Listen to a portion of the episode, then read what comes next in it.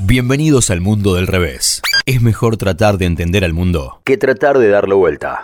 Con Natalia Petinari.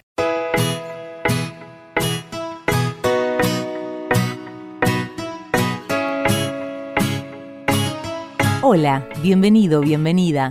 Este es el primer podcast del mundo del revés.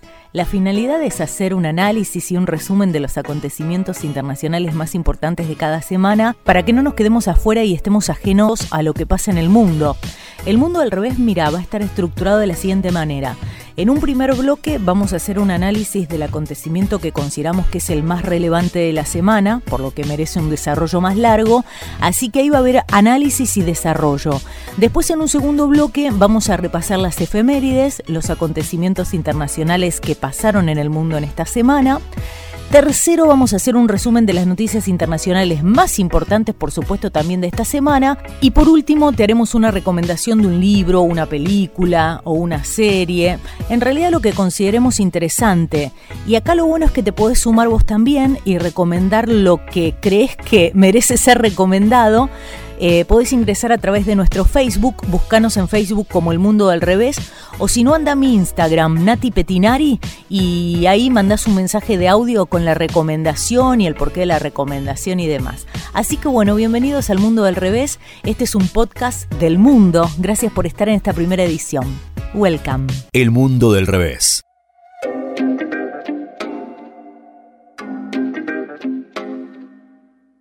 El tema de esta semana de lo que vamos a hablar hoy es el Brexit. Sin dudas, el hartazgo va creciendo no solamente para los británicos, sino también para los europeos y para los que seguimos este asunto de cerca. Es como una novela. Porque, bueno, ahora se acerca la fecha límite, que es el 29 de marzo.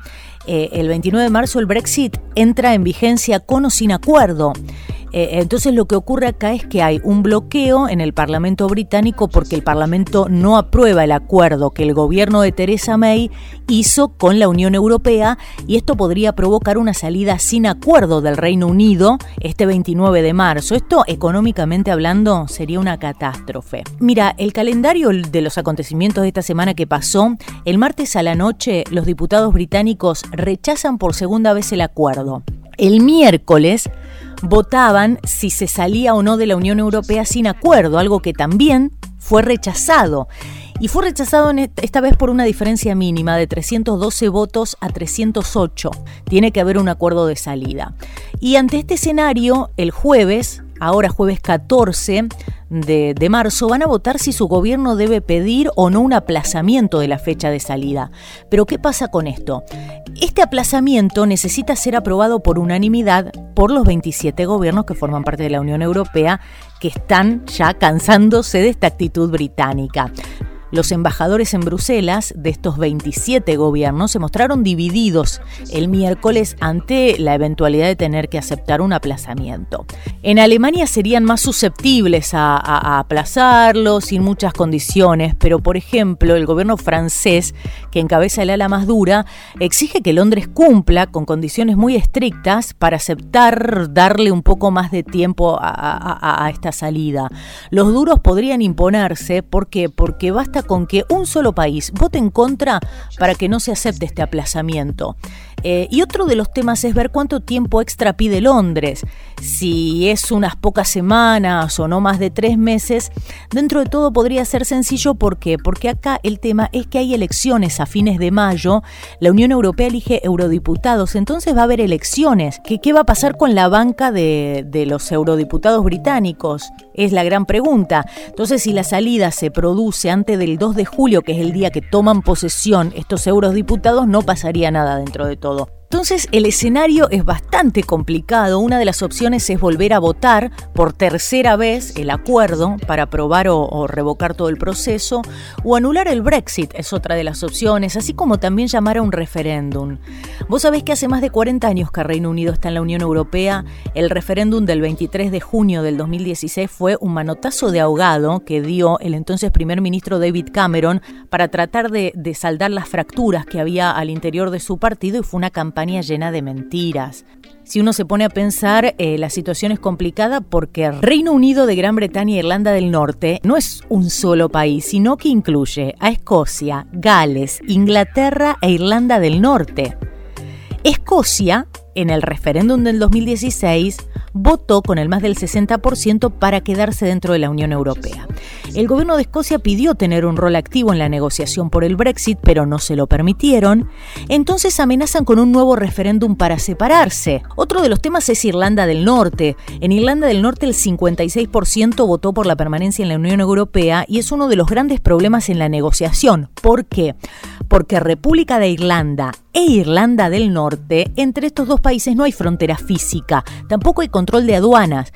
Se había hablado de que Irlanda del Norte seguiría, eh, este, es un tema para analizar y bastante largo, pero que Irlanda del Norte seguiría alineada con las normas esenciales del mercado único para evitar que afecte la exportación de sus productos. Pero ojo, ojo porque esta también se puede volcar hacia la República de Irlanda y unirse. Este es otro de los temas. Y Londres, en Londres las manifestaciones son muchas en contra del Brexit el 75% votó para permanecer dentro de la Unión Europea y el alcalde de Londres, Sadiq Khan, eh, es quien promueve las manifestaciones eh, a favor de un, de un segundo referéndum. La City este, la City británica, el mundo británico de las finanzas, vive con desesperación lo que está pasando en torno al Brexit y el rechazo del Parlamento a este modelo de salida propuesto por Theresa May. Habló, eh, habló la mayor responsable política de la City de Londres, que es Londres el pulmón financiero no solo de Reino Unido, sino de Europa, que es Catherine McGuinness, se llama ella, y dijo, dice, estamos al borde del precipicio, los políticos de todas las tendencias deben superar sus divergencias. También habló el director general de la Asociación Británica de Constructores Automotores, Mike House, que dice que un Brexit sin acuerdo sería catastrófico para la industria automotriz. Pondría fin al comercio libre con la Unión Europea y costaría millones de gastos suplementarios y acarrearía supresiones de empleos. Los economistas del Banco de Inglaterra dijeron sobre las serias consecuencias para el crecimiento de Gran Bretaña, la libra caería, los precios de las importaciones se dispararían, se reduciría muchísimo el consumo de las familias, además las complicaciones administrativas generarían enormes colas en los puertos mercantes, entre otras cosas administrativas. Vamos a seguir hablando este, y siguiendo este tema. Ahora la pregunta, lo que yo me pregunto es dónde está David Cameron, el impulsor de este referéndum. Los británicos estaban muy enojados porque en enero lo vieron muy bronceado, estuvo de vacaciones con su familia en Costa Rica, en un resort donde pagó más de 1.700 libras la noche libras esterlinas la noche. También se sabe que está escribiendo sus memorias, alejado del lío que él mismo creó. Habló con la prensa, ¿eh? cortito y al pie, David Cameron dijo, mira, el Parlamento está trabajando, yo no voy a hacer declaraciones. Vamos a seguir, por supuesto, de cerca con esto que pasa con el Brexit y analizándolo. En otro podcast seguimos hablando de esto. El mundo del revés. Con Natalia Petinari.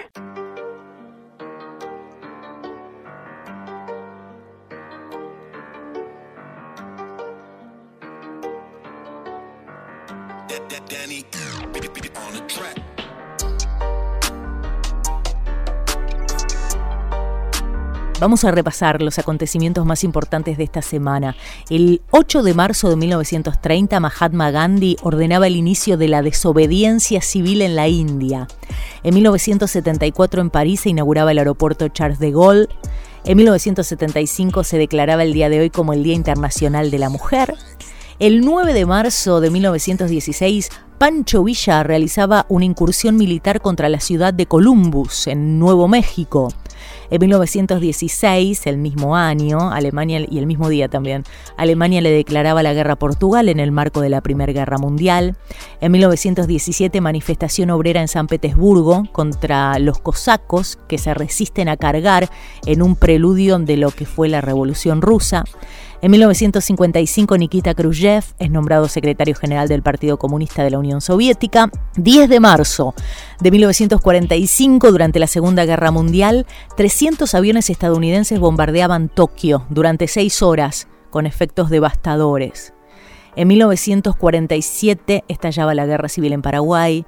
En 1955 fallece Alexander Fleming, descubridor de la penicilina. 10 de marzo de 1998, Augusto Pinochet deja la jefatura del ejército para ocupar un escaño vitalicio en el Senado de Chile, en lo que fue la vuelta a la democracia del país sudamericano. 11 de marzo del 2004, un atentado perpetrado por Al Qaeda mata a 201 personas en España cuando explotaron varias bombas en los trenes de Madrid. En el 2011, un terremoto y posterior tsunami azota Japón y destruye la central atómica de Fukushima con decenas de miles de muertos. 12 de marzo de 1945, Ana Frank era asesinada por los nazis. El 13 de marzo de 1519, Hernán Cortés desembarca en México. Prestemos la atención a esto porque la recomendación de hoy viene por ese lado. En 1904, en el límite entre Argentina y Chile, se inaugura el Cristo Redentor, poniendo fin a tensos desacuerdos limítrofes entre estos dos países. En 1921, Mongolia se independiza de China. Y un 13 de marzo del 2013, en el Vaticano, el conclave elige como papa al argentino Jorge Mario Bergoglio, que adopta el nombre de Francisco. 14 de marzo de 1877 en su granja de Southampton, Inglaterra, moría Juan Manuel de Rosas. En 1879 nacía Albert Einstein, eh, considerado como el científico más importante del siglo XX. Se moría Carlos Marx, un 14 de marzo de 1883. En 1905 nacía Antonio Berni, pintor y grabador argentino. Y en 1990 Gorbachev era designado presidente del Congreso Soviético. Estas fueron las efemérides, los acontecimientos internacionales que consideramos más importantes de esta semana de marzo, del 7 al 14 de marzo. El mundo del revés.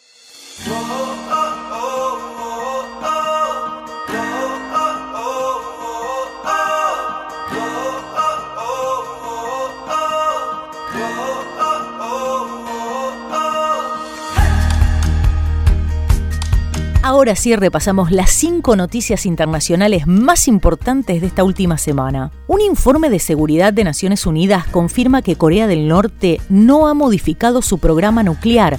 Según el informe del panel de expertos del Consejo de Seguridad de la ONU, ha habido un aumento masivo en los intercambios ilegales de petróleo y de productos derivados, por lo que el régimen de Kim Jong-un continúa violando las sanciones de la organización y su programa de misiles balísticos y nucleares todavía sigue sin modificar a pesar de los esfuerzos mundiales y a pesar de la reunión que se celebró en Hanoi, en Vietnam, el 27 y 28 de febrero, entre el presidente de Estados Unidos Donald Trump y el líder norcoreano Kim Jong-un. Los expertos también indicaron que los bancos mundiales y las empresas de seguros siguen facilitando de manera involuntaria los pagos para los buques involucrados en estos intercambios multimillonarios que están prohibidos y que son de productos petrolíferos y de carbón. Andrés Manuel López Obrador cumplió 100 días como presidente de México. El popular candidato asumió la presidencia el 1 de diciembre de 2018 y al final de su primer mes en el cargo su índice de aceptación superaba el 80%. Increíble, ¿no? Llegó al poder con un respaldo que ningún presidente había tenido en México, así que ese es su capital. AMLO, como se lo llama por sus iniciales, responde todo ante la prensa, toma vuelos comerciales, se saca selfies con todos y no lleva seguridad a su alrededor. En su primer mes en el cargo, lanzó una operación militar contra las bandas que roban combustible en el país, dividiendo la seguridad de las refinerías y oleoductos más críticos entre el ejército y la marina. La ofensiva se planteó a toda prisa y provocó escasez de gas en la nación, pero de algún modo no afectó su popularidad. Importante apagón en Venezuela, escasez, incomunicación, incertidumbre. El servicio estuvo interrumpido por más de tres días en Caracas y también en 22 de los 23 estados del país. Murieron 15 personas por falta de diálisis. Venezuela sigue en crisis. El cardenal australiano George Pell fue condenado a prisión por pederasta. Pell fue el número 3 del Vaticano, fue condenado este martes 12 de marzo a seis años de prisión por cinco delitos de pederastía contra dos menores en hechos ocurridos hace más de 20 años. El juez dijo en la lectura de la sentencia que durante los hechos el cardenal Pell, quien entonces era arzobispo de Melbourne, actuó con sorprendente arrogancia y que en el juicio mantuvo su inocencia, que es su derecho, pero al mismo tiempo nunca mostró remordimiento o contrición. Y la última, México superó a Brasil al convertirse en el país con mayor número de ciudades violentas.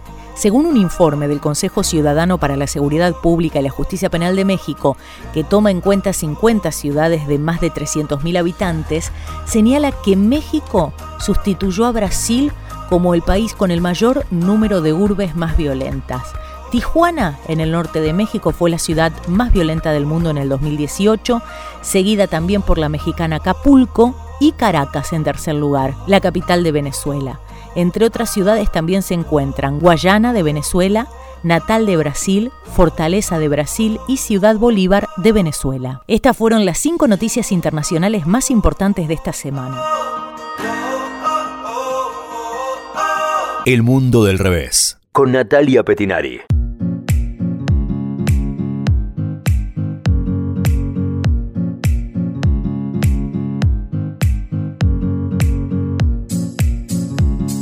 Y acá llegó la recomendación de la semana. Tiene que ver con lo que te contaba en las efemérides, que un 13 de marzo de 1519 el conquistador Hernán Cortés desembarcaba en México y esto me puso a pensar en un libro que estoy leyendo, que todavía no terminé, pero que es increíble y por eso lo recomiendo, que se llama México, un estado norteamericano, que es un libro de Alan Ruquier eh, lo compré en Argentina, se consigue acá, pero es de una editorial mexicana que se llama Guediza, o creo que es una editorial mexicana.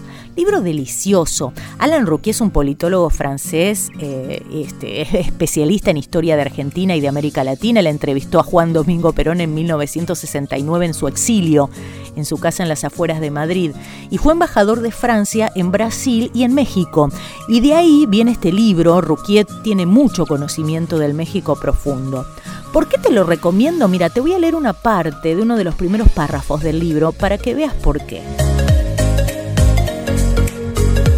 Entre los estados de América Hispánica, que se emanciparon de la metrópolis a partir de 1810, solo México se construyó de manera continua contra el antiguo colonizador, y más generalmente contra el extranjero.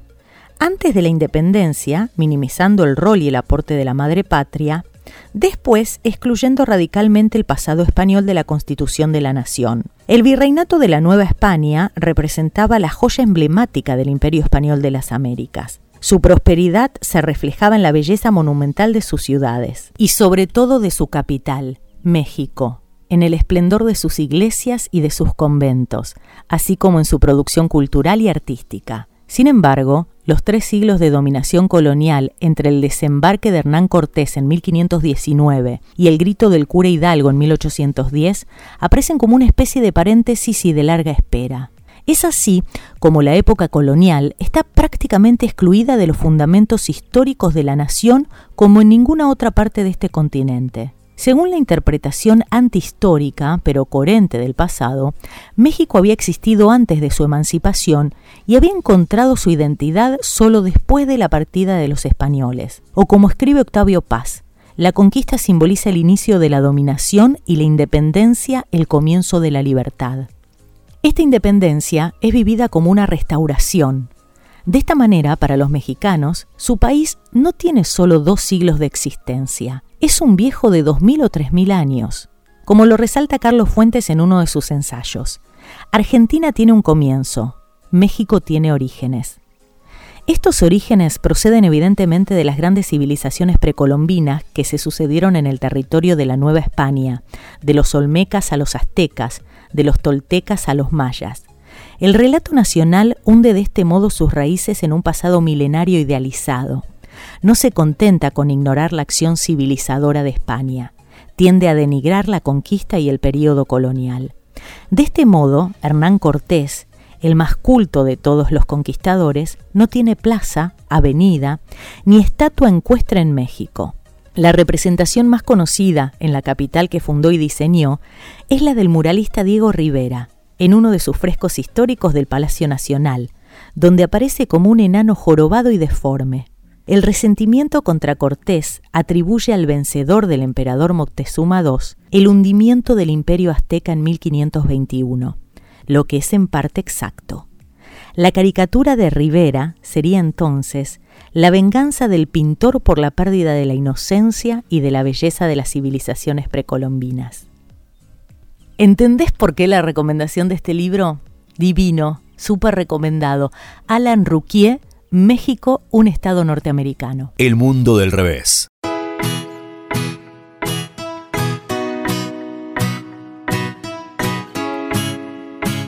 ¿Querés hacer la próxima recomendación? Mándanos un mensaje de audio a nuestro Facebook, El Mundo del Revés, o a mi Instagram, búscame como Nati Petinari, con doble T. Gracias por llegar hasta el final. Nos encontramos dentro de siete días con las noticias internacionales más importantes, porque este es un podcast del mundo. Chau, hasta la semana que viene. Esto fue El Mundo del Revés. Es mejor tratar de entender el mundo que tratar de darlo vuelta. Hasta la próxima.